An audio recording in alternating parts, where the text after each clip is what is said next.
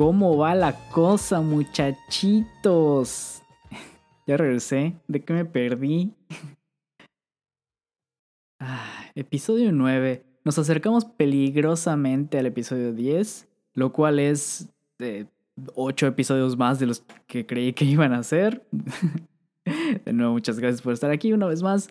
Eh, primero que nada, buenas noches.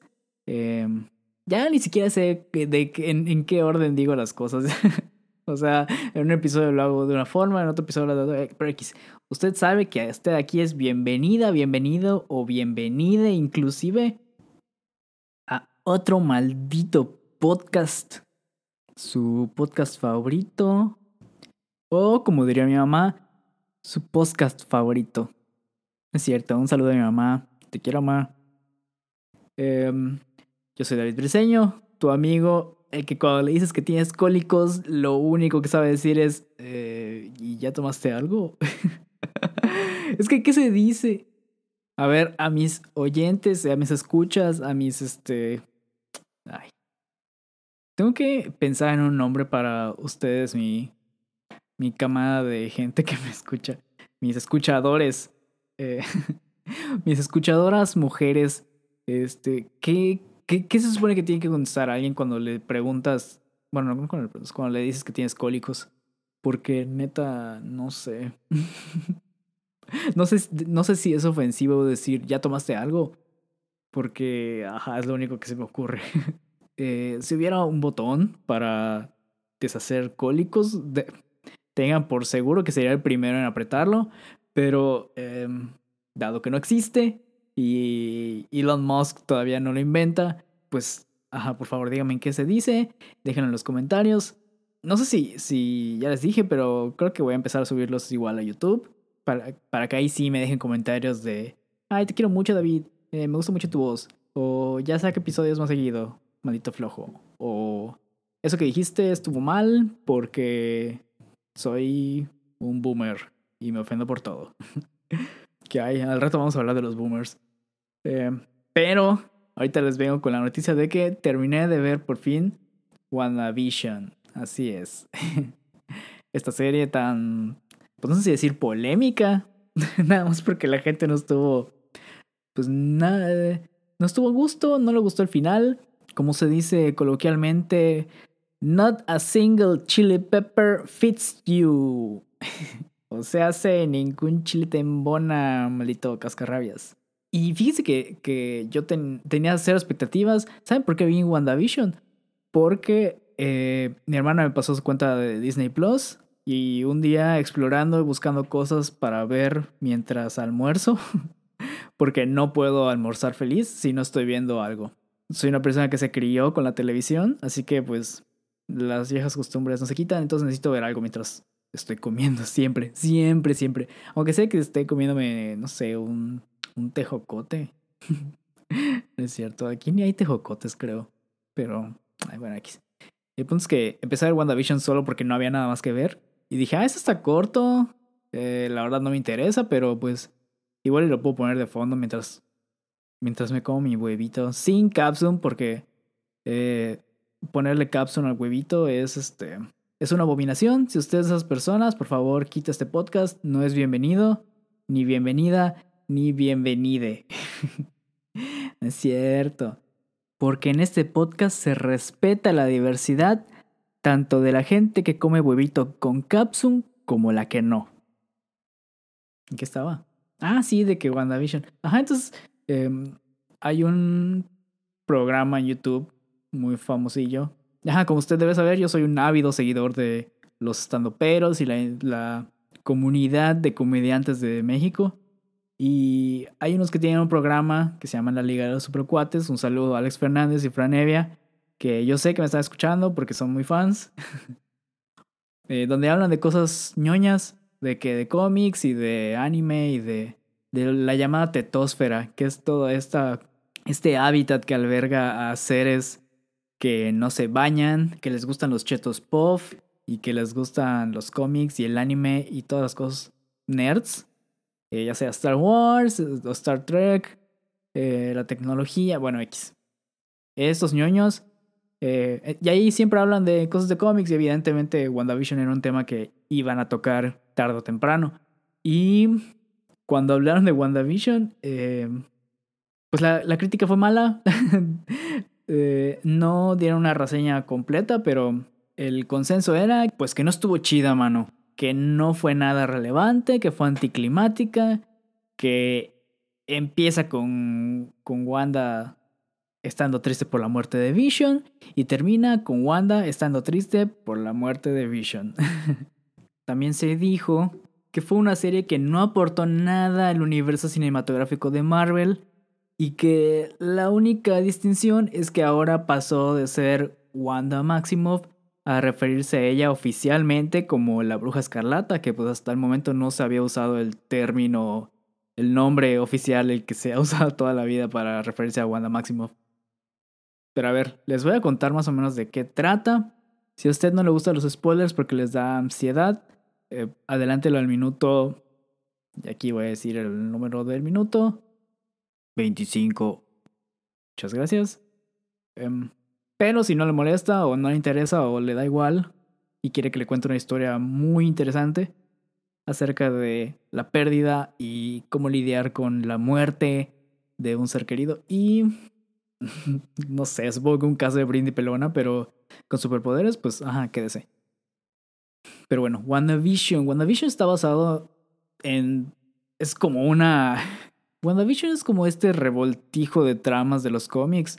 Eh, eh, está por ahí eh, House of M, me parece. Está el cómic de los Visions, que es cuando Vision tiene una familia de Visions mm, sin Wanda, pero hay como que varias tramas de cómics que, juntaron para formar esta historia de, de la serie.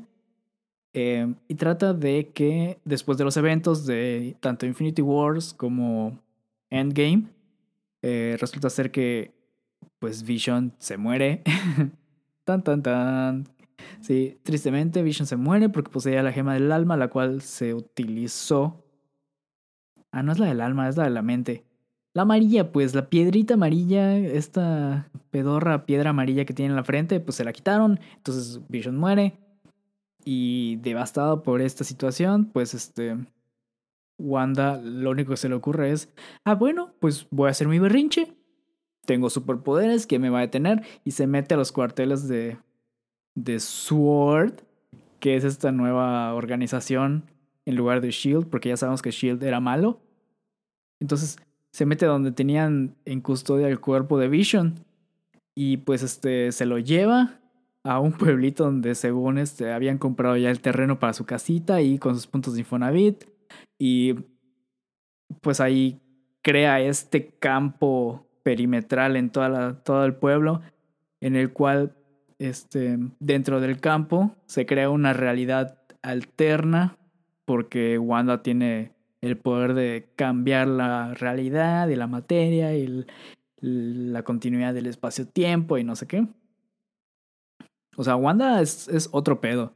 Em, y eso es algo que siempre me molestó de las películas. Siempre decía, ¿cómo, cómo chingados esta gente que hace películas de cómics y que ya vea 20 películas de cómics no eh, lograron capturar la esencia de los poderes de Wanda? Que bueno, ok, sí están complicados los poderes de Wanda, pero no son, no es solo telequinesia y poder volar y poder leer tu mente y, provocarte un viajezote. Este, no sé si recuerdan la primera aparición de Wanda Maximoff en las películas, eh, fue en Avengers 2, eh, donde ella parece ser que sus poderes son solo, pues, mover cosas con la mente y controlar la mente de Tony Stark y y esos no son los poderes de Wanda. Es como como en X-Men, en todas las películas de X-Men, eh, el poder de Cíclope siempre lo ponen como rayos láser que son calientes. Que cuando dispara su láser contra unos árboles, ves cómo se incendian, se incendian los árboles. Y no, o sea, Sí, el poder de Cíclope es, un poco más fumado. en realidad, no es que tire rayos láser, es que sus ojos son un portal a otra dimensión de donde saca este rayo que no es un rayo láser, no es caliente, sino es más como contundente, es como un, como un puñetazo, pues. O en cualquiera de las películas de X-Men donde tocan la saga de Dark Phoenix. O de Phoenix. O cualquiera de las películas de X-Men donde tocan la saga de Phoenix. Eh, siempre lo, lo manejaban como. Bueno, hasta la última película de X-Men. Lo manejaban como que.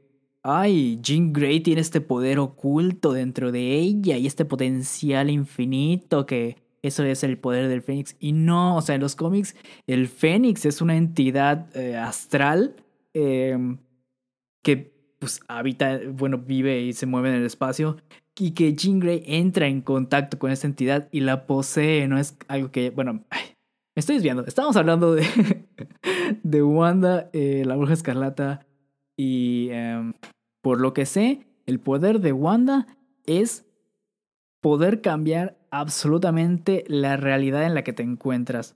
O sea, de que si te estás comiendo un helado de mamey, pueda hacer que ese helado sea de, de, mango. bueno, ok, eh, más extrapolado a cosas más este, impresionantes, obviamente.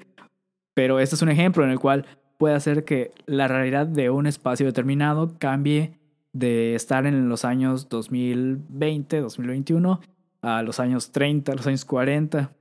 Y eso es lo que pasa en esta serie.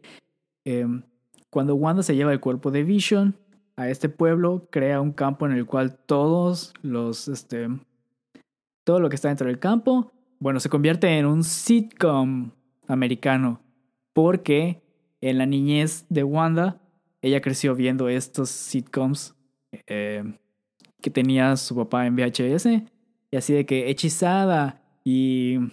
Ay, no sé, la neta es que no conozco mucho, solo este... Hechizada. Porque son, son sitcoms viejitos. Entonces, de vuelta a la trama de WandaVision. Eh, cuando Wanda se lleva el cuerpo de Vision y crea esta realidad alterna, eh, todo lo que está dentro de, ese campo, o sea, todos los, de, todos los habitantes del pueblo, tanto sus edificios como sus vehículos, como todo lo que forma parte del pueblo, em, se convierte en un sitcom americano. Eh, y a través de los episodios, la serie rinde homenaje a sitcoms famosos de Estados Unidos como I Love Lucy, Leave It to Beaver, eh, Hechizada, este, y, otros que la neta no, no conozco. Eh, no estoy muy versado en la cultura de los sitcoms de Estados Unidos. Eh, hubieran puesto que.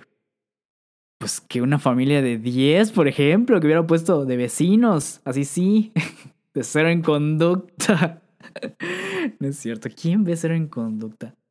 Bueno, mi papá ve cero en conducta, pero pero bueno, no estamos hablando de. no estamos aquí para rostear a mi papá. Em, ah, pero eso sí, WandaVision tiene que su referencia a Malcolm el de en medio, que a Modern Family, que a, hasta The Office en un punto. Entonces ahí sí, eh, estrellita para, para WandaVision. Ajá, y la serie empieza siendo como que nada más el sitcom en sí, y los primeros, los primeros tres episodios dices, ok, bueno, ya entendí. Este, sí, van cambiando la, la temporalidad de los, del, del sit, como o sea, lo puedes ver en los vestuarios, lo puedes ver en la decoración de la casa, hasta el filtro que le agregan al, a las escenas. Pero ¿y qué más? o sea, y sí estuve a punto de dejar los primeros tres episodios y luego ya el cuarto fue como, oh, mira, mmm, la primera saboreada de, de trama real como tal es a partir del episodio 4, donde ya te muestran que hay alguien que este, está fuera de este campo de, de energía, este campo de, dimensional, y detectan que hay una anomalía en este pueblito y pues ya van a investigarlo y se dan cuenta de que pues es Wanda, ¿no? Y, y pues tienes tres, como tres versiones, ¿no? La versión de Wanda que está muy metida en su mundo, ella eh, está esa, esa duda de si ella sabe qué pedo o si está tan trastornada que ya ni siquiera se da cuenta de qué está pasando. Otra donde tienes a Vision que se da cuenta porque Vision es, es este, es, porque Vision es, es, es chingón, Vision es una computadora muy inteligente. Es algo así como una Asus de esas de 50 mil pesos para gamers que tienen su, teclado de colores y así, muy chingona la computadora. Bueno, X. Eh, esta Vision que está como que averiguando a ver qué pedo, así aquí hay algo raro, aquí huele a gato encerrado y bla bla bla. Y, y por otro lado tenemos a eh, pues el mundo exterior que están tratando de averiguar qué, qué está pasando. mandan un equipo de investigación, pero como que el campo los detecta y los expulsa.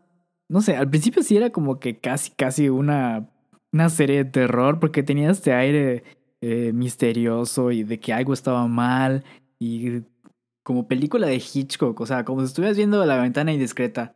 Algo está mal, pero no sabes qué.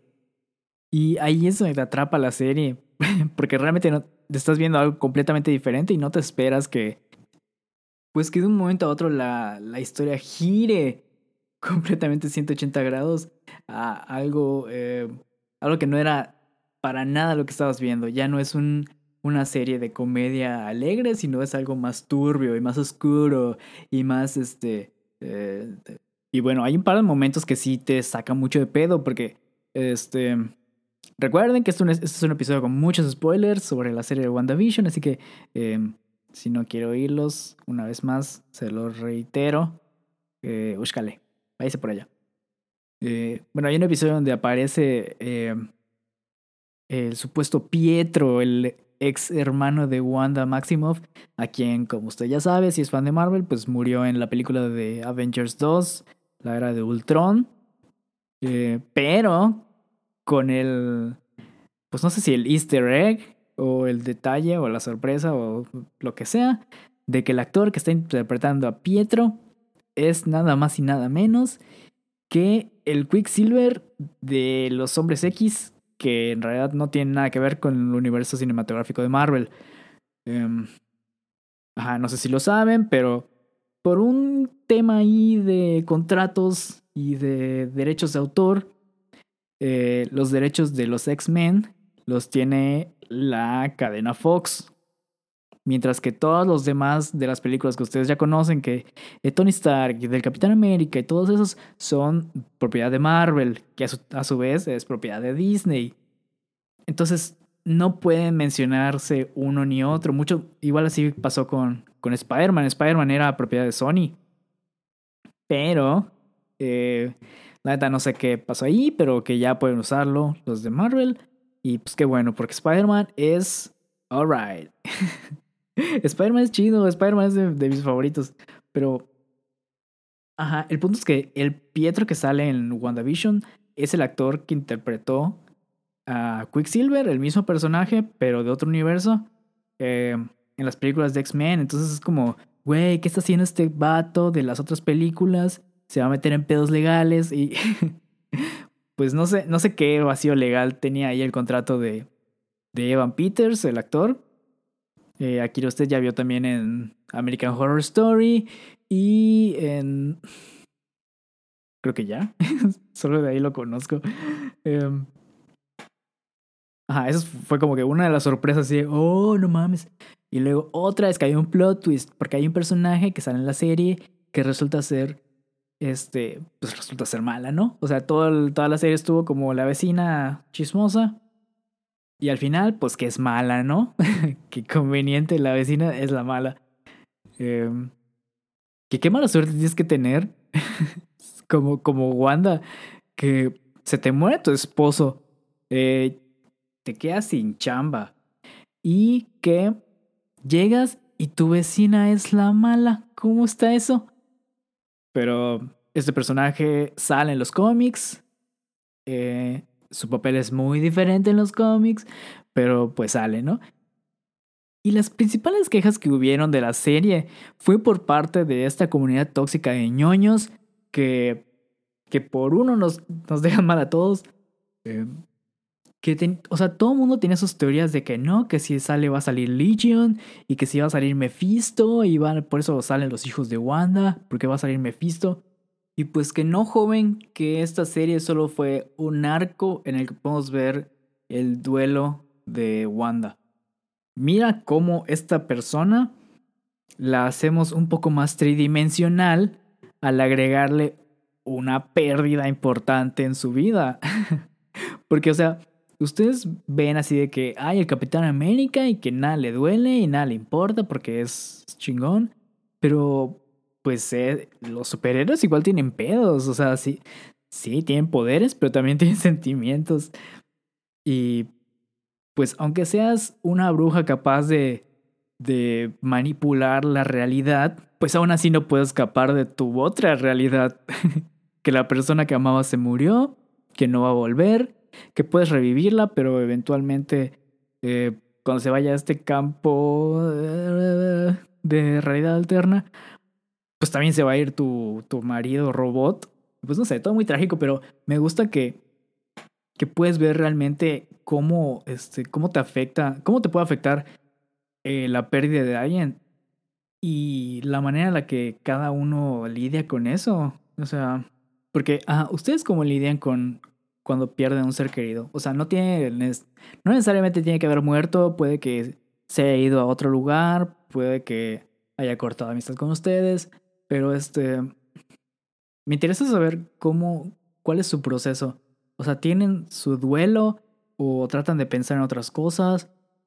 ¿O eh, pues simplemente se les resbala? Es, como, ah, sé, la vi, la vida sigue. No sé, o sea, yo siento que soy de team me aíslo, pienso la situación, medito las cosas, me distraigo con proyectos y una lloradita y a seguirle. Ustedes no lo están viendo, pero estoy haciendo como que un signo de cholo. Y, ajá, o sea, tanto el arco de superación personal de Wanda como el, es el cierre que tuvo, porque esto es una serie de cierre.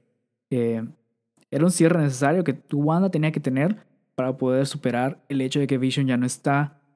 Porque si no, se iba a deschavetar y iba a matar a todo el mundo como pasó en los cómics. El arco de Wanda, ok. El concepto, la neta es que muy interesante, me gusta cómo lo manejaron. La batalla final, también, o sea, era como ver una película... Era... Ah, bueno, ok. A mí me gustó más esta pelea que toda la película de Ant-Man 2. Creo que porque la mayor parte de la historia de WandaVision se mantuvo en secreto durante mucho tiempo. Incluso en los trailers, ¿no viste? No veíamos nada de escenas de peleas o algo así ya súper llamativo. Solo veías como que, ah, ¿qué es esto? ¿Por qué está en blanco y negro? No me gusta. A diferencia de Ant-Man 2, que. ¿Por qué? ¿Por qué hacen eso, Marvel? O sea, si están viendo que su película no está tan chida, ¿por qué les ponen las escenas más decentes en el pinche tráiler. O sea, para eso. Ah, ¿Ya viste? ¿Ya viste Ant-Man 2? ¿No? Ah, bueno, pues aquí está tu tráiler de dos minutos y medio y es todo lo que tienes que ver. Y ajá, si ustedes de esos ñoños que se quejaron que porque no salió como ustedes esperaban o que se imaginaron algo totalmente distinto, recuerden que esto es entretenimiento. O sea, no se trata de eh, cumplir los caprichos de la comunidad, se trata de hacer algo que entretenga. Si no te entretuvo, pues ni pedo, o sea. hay otras series que puedes ver, o sea, está la. Eh, va a salir la de. La de Falcon y el Soldado del Invierno. O está la serie High School Musical. Puedes checar la serie High School Musical. Se ve. Se ve. Se ve chida. tiene ahí que su cotorreo donde se burlan de las películas y. Tiene potencial. Pero tampoco vayas a Twitter a quejarte de, ah, pinche director, no, no sabían lo que hacían, estos escritores de, de Disney solo quieren eh, quedarse con el dinero de la gente y las suscripciones y no sé qué, pero eh, no se preocupan por sus fans. o sea, ¿estás de acuerdo en que, o sea, recuerda que Marvel ya forma parte de Disney? Y a Disney no le preocupan en lo absoluto los balagardos de 30 años para arriba que están viendo series en Disney. o sea, igual ten eso en mente. Es el video que les iba a decir. O sea, ¿a qué iba con todo esto? El punto es que me gustó muchísimo WandaVision. Si quieren verla, háganlo. Este, si no tienen Disney Plus, pues este. Pues mala suerte. eh, pero ajá. Tampoco tenías HBO Plus y te viste todo Game of Thrones. Así que no te hagas. Se tenía que decir y se dijo. Ahí está, que su meme de hace tres años. Y vámonos a lo que sigue.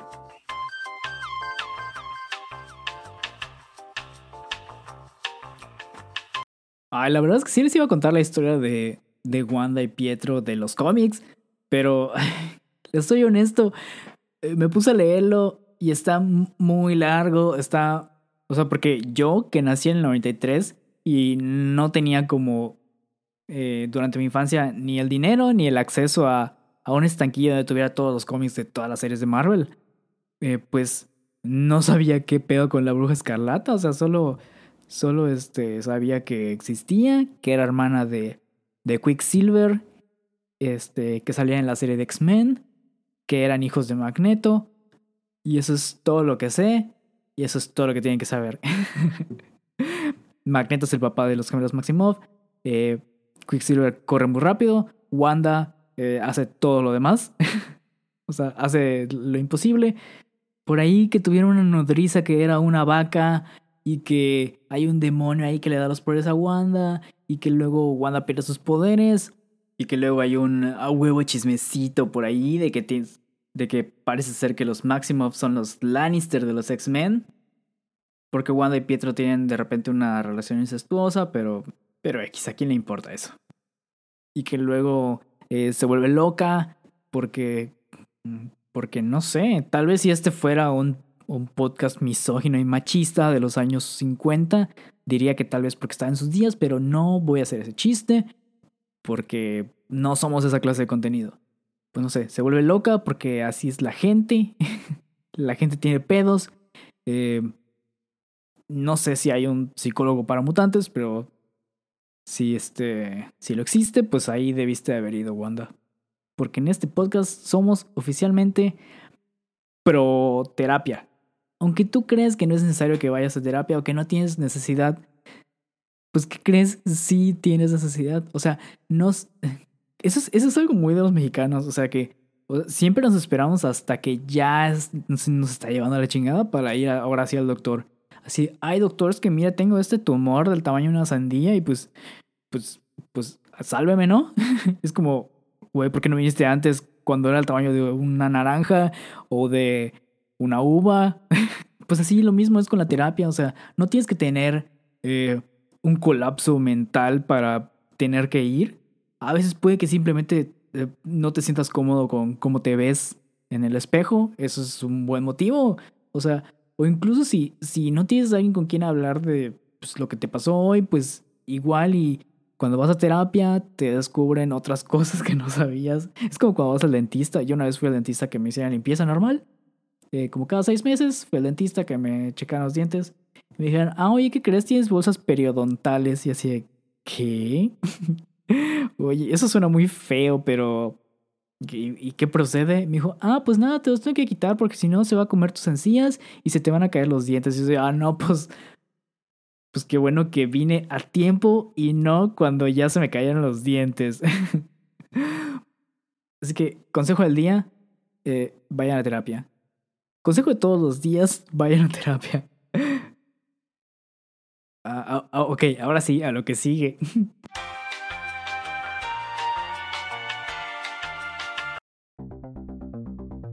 Ahora, vamos a pasar a su sección favorita que solo lleva una edición.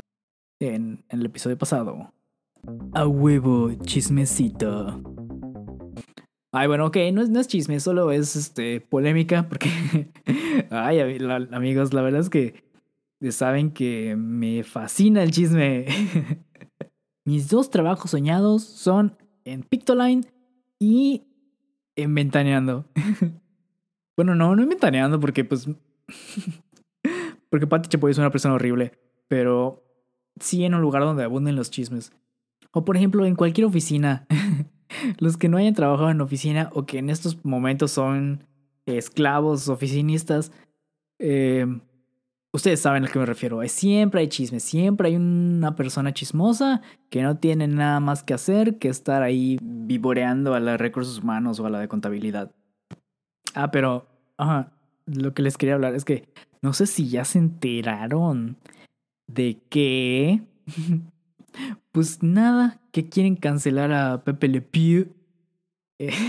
Este personaje de los Looney Tunes, creado en los años 40. O sea, siento que necesito recalcar esto con mayúsculas, tamaño 72 eh, píxeles, Arial Black, eh, que, se note.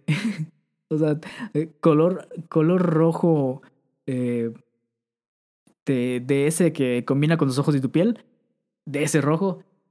Y decirles que es un personaje de una sociedad de la época. O sea, estamos hablando de, la era de las leyes de reforma y la Segunda Guerra Mundial, donde Estados Unidos odiaba a Francia. Bueno, y el mismo Chuck Jones, creador del personaje, eh, dijo que estaba basado en uno de sus amigos, que era un mujeriego y que siempre lo rechazaban. Y pues hay que recordar que era, eran otros tiempos, era otro México, eh, donde era gracioso em, el, el acoso. Y que increíblemente todavía hoy en día, bueno, hace unos años, cuando todavía estaba vivo Armando Manzanero, se atrevió a decir, es que a las mujeres les gusta que las acosen, les gusta que anden detrás de ellas. Y pues no, o sea, antes eh, no era mal visto el decir, eh, o sea, qué gracioso el Ricardito acosando a esta muchachita. Y, ajá, volvemos al mismo tema de cuando quisieron cancelar a Molotov. Eh, o sea, estamos tratando de, de aplicar criterios actuales a sociedad, a una sociedad del pasado. O sea, no podemos. El pasado, ya. Lo que pasó, pasó entre tú y yo. Son cosas que ya no podemos cambiar. O sea, están ahí. Incluso Disney, que, que ya ha tenido unas cuantas polémicas por, por caricaturas donde tenía connotaciones racistas y clasistas. Eh, ya salieron igual a. Y ahora, cada que pones una película de Disney, eh, te sale un anuncio de: Oigan, esta película puede que muestre imágenes de una sociedad de antes. Eh, en Disney ya no estamos de acuerdo con esa sociedad, sin embargo, pues la obra ahí está, ya está hecha, no la podemos cambiar. Pero pues pero pues ni pedo, de nuevo, la vida sigue. Entonces, sí, ok, vivimos en una sociedad en la que ya no es aceptable este tipo de conductas, por lo cual ya no debe haber contenido que, pues que muestre este tipo de conductas de manera pues normalizada, ¿no? Porque aquí mostraron a Pepe Le Pew persiguiendo a una gatita hasta que pues la alcanza, ¿no? o sea, hasta yo me siento incómodo de, de, hablar sobre esto. Eh, sobre todo por, por pues todo el movimiento feminista que ha tenido mucho auge en los últimos años. Este, en el cual aquí apoyamos completamente. Pero ajá, a lo que voy es que no ganas nada con, con cancelar ese tipo de, de personajes. Es como la gente que piensa que los videojuegos violentos van a ser violentos a los niños solo por eso. Es como, güey, si sabes que los videojuegos no crían a los niños, o sea, depende mucho igual de la crianza que le den los padres. Por ejemplo, a mí me encantaban esos, esos videojuegos súper violentos. Pero no por eso voy con una con un cuerno de chivo a una primaria a matar a todos los que están ahí. No por eso voy a acuchillando a todos en la calle así, miren porque lo vi en Grande Fauto. O sea, no, o sea, depende de otras cosas. O de que, ay, no, si pasamos programas en Cadenas de Estrellas donde hay homosexuales, luego los niños van a ver eso y van a creer que es normal y se van a volver gays todos. Como, ay, a ver, tía. a ver, tía Teresita. La gente tiene que tener criterios sobre lo que está viendo. O sea, por eso existen clases de, de cívica y ética donde te enseñan la moral y lo que es bueno o malo. Para eso tienes padres que pues... o sea, vuelvo a lo mismo que dije en el episodio pasado de que los valores empiezan desde la casa. Y pues... Em, o sea, se están preocupando por un personaje de hace más de, de, de 80 años. Pero siguen sacando narconovelas donde se romantiza este concepto del narcotraficante, donde, ay, sí, este, el, el, no sé, ay, no sé cómo se llama, el Señor de los Cielos, que es bien chingón, está guapísimo y, y tiene a todas las mujeres, y tiene todo el varo, y, y se sale con la suya. O sea, ¿eso sí les parece aceptable? O sea, todos ustedes, señores, que, que ven todas las narconovelas que hay en Netflix de que eh, La Reina del Sur y El Señor de los Cielos y no sé cuáles otras hay, la neta no me interesa. Pero eso es muchísimo, muchísimo más dañino para la, sociedad y para los niños que están expuestos a este contenido en plataformas como Netflix que una pinche caricatura de hace, de hace 80 años. Para empezar, ni siquiera es como si Pepe Le Pew fuera el personaje más popular de Looney Tunes. O sea, no, nunca he visto a, a alguien que tenga una playera de, de Pepe Le Pew. Tal vez la gente que está en la cárcel tenga un tatuaje de Pepe Le Pew porque se identifican con él. Pero, ay, o sea, y esto no es un tema de que, ay, somos la generación de cristal y no sé qué, porque recordemos que la, las generaciones anteriores eh, se infartaban con cosas como Pokémon o Digimon, todavía, este, con Acereje, hazme el favor. Recuerdo cuando salían los periódicos que Acereje, esta canción famosísima de Las Ketchup, eh, por ahí de los 2000, inicios de los 2000, eh, pues que salió el rumor de que esa canción invocaba al diablo, de que hablaba de, ir a una fiesta donde eh, va a haber una invocación a Satanás, cuando en realidad la canción trata de un güey que está pedísimo y está guachabachando su canción favorita, que es Rappers Delight, de la banda de hip hop Sugar Hill Gang. Y ya, es todo. No hay nada de Nada de que un trasfondo satánico, ni mensajes subliminales, ni nada de eso.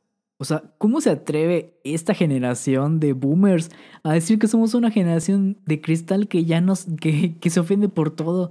O sea, ellos que se ofendían por los pitufos, que porque era una caricatura demoníaca, que Pikachu significaba 100 veces más fuerte que Dios, todo ese tipo de pendejadas que creían en ese entonces eso sí es ser una generación de cristal. O sea, si algo como una caricatura japonesa te ofende solo por, por algo que escuchaste que ni siquiera te consta. O sea, esas personas que pensaron que Pikachu significa 100 veces más fuerte que Dios en Japón.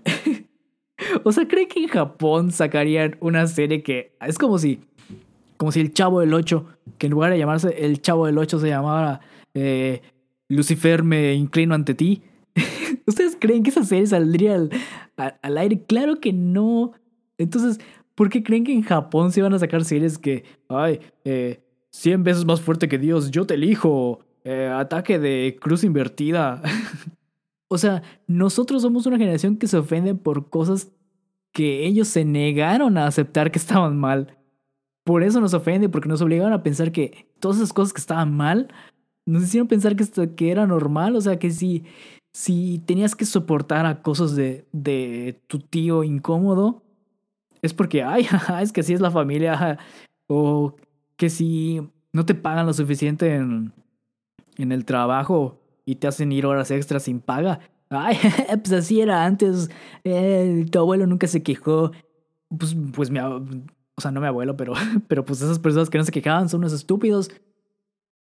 O sea, ahorita ya hay cosas como la ley federal del trabajo que pues te defiende ese tipo de cosas, pero en cuanto quieres, en cuanto la mencionas, empiezan como que, ay, pinche generación de cristal, ya no aguantan nada. Antes estábamos mejor porque la gente iba a trabajar y nunca se quejaba y teníamos esclavos y los latigueábamos y, y a veces se morían, pero pues venían más esclavos y estaba más barato. O sea, y no solo lo de Pepe Le Pew, también se ofendieron eh, por el nuevo diseño de Lola Bonnie. Porque por si no lo saben, este año sale la nueva película de Space Jam, Space Jam 2.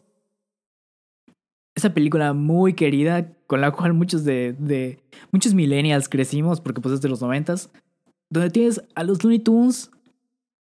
Creo que fue como Aparte de cuando los Picapiedra conocieron a los supersónicos, creo que Space Jam fue como que ese crossover más cabrón que hubo en ese entonces. Porque decías, no mames, ¿cómo es? ¿Cómo es posible que Michael Jordan está jugando con, con el gallo Claudio? ¿Cómo, ¿Cómo? No me lo explico. Y mi mente de niña de 5 años no puede concebir esta magnificencia. Y, ajá. Yo tenía como, pues sí, como cinco años y aún así se me cayó la peluca. Y pues claro, siendo unos morros calenturientos. Ay, me da... Ok, me disculpo por haber usado la palabra calenturiento, se me hace una palabra muy de otro rollo, eh, de Al Ramones, pero bueno, X. Eh, pues que el hijo de su Pink Floyd, pues que el hijo de su Pink Floyd que diseñó a la Lola Bonnie de, de Space Jam 1 la hizo extremadamente sensual, innecesariamente eh, erótica y seductora. Eh, que ni siquiera tiene sentido. O sea, ¿por qué harías a Lola Bonnie así de eh, antropomórficamente atractiva? Si ves a Box Bunny se ve como. se ve como yo. así de que las piernas flacas, los, los, los pies hacia afuera, eh, los dientes salidos. Entonces, cuando anuncian la Space Jam 2 después de 800 años de que la venían posponiendo, sacaron como unas capturas de el nuevo diseño de Lola Bonnie donde ya no se ve tan curvilínea, eh, tampoco enseña tanta piel, bueno, pelo, porque sigue siendo un conejo. Y se ve como más, así más buen pedo, más relajada, más de, ah, sí, te parte tu madre. y pues nada, que los furros que crecieron con la 1 eh, se ofendieron porque eh, pues ya no se podían dar autoplacer viendo a esta Lola Bonnie. Es como, no, ¿dónde están los muslos de Lola Bonnie? ¿Dónde está su escote y su ombliguerita? ¿Qué no ven que así no me prende? este. Al igual que lo de Pepe Le Pew, esta queja se me hace estúpida, innecesaria y, solo me da pena ajena por la gente que de verdad se está quejando por ese diseño. O sea, es un, para empezar es una caricatura. ¿Por qué buscas este? o sea, para empezar, ¿por qué quieres que tu caricatura favorita despierte eh, tensión sexual en ti? Vete a checar, eso no está bien. En segundo, ¿qué tiene que, que no sea atractiva? Eso no quiere decir que no te pueda gustar Lola Bonnie. ¿Qué tal si, si le gustan las películas de terror y aparte es, no sé, es este diamante en League of Legends. Ya saben. O sea, no porque una mujer no sea hegemónicamente y sexualmente atractiva, quiere decir que ya no te va a gustar como personaje. O sea, puede que, pues no sé, puede que tenga cosas chidas, como que le gusta preparar pasta a la boloñesa, o le gusta hacer origami, o, no sé. Pero bueno, si a fuerza necesitas un dibujo animado para saciar tu, tu, tu libido, pues hay muchas otras caricaturas inapropiadas que tienen personajes que eh, de manera no intencional resultan ser atractivas. O sea, está, pues no sé, eh, April O'Neil de las Tortugas Ninja, está, está Bulma de Dragon Ball. Ay, amigos, estos terrenos cabrosos, ya mejor le paro ahí. Eh, pero, ajá. Eh, gracias por acompañarme a esa travesía por las quejas que traigo desde hace la semana pasada y que ya, quería sacar. Pero recuerden que ya tengo mi Patreon abierto. Eh, estoy como otro maldito podcast ahí. próximamente van a estar también en YouTube para que pues ahí vean que sus comerciales de Didi, que sus comerciales de Doméstica, para que me den dinero. Eh... los quiero mucho amigos, eh, lávense las manos y la cola y bye.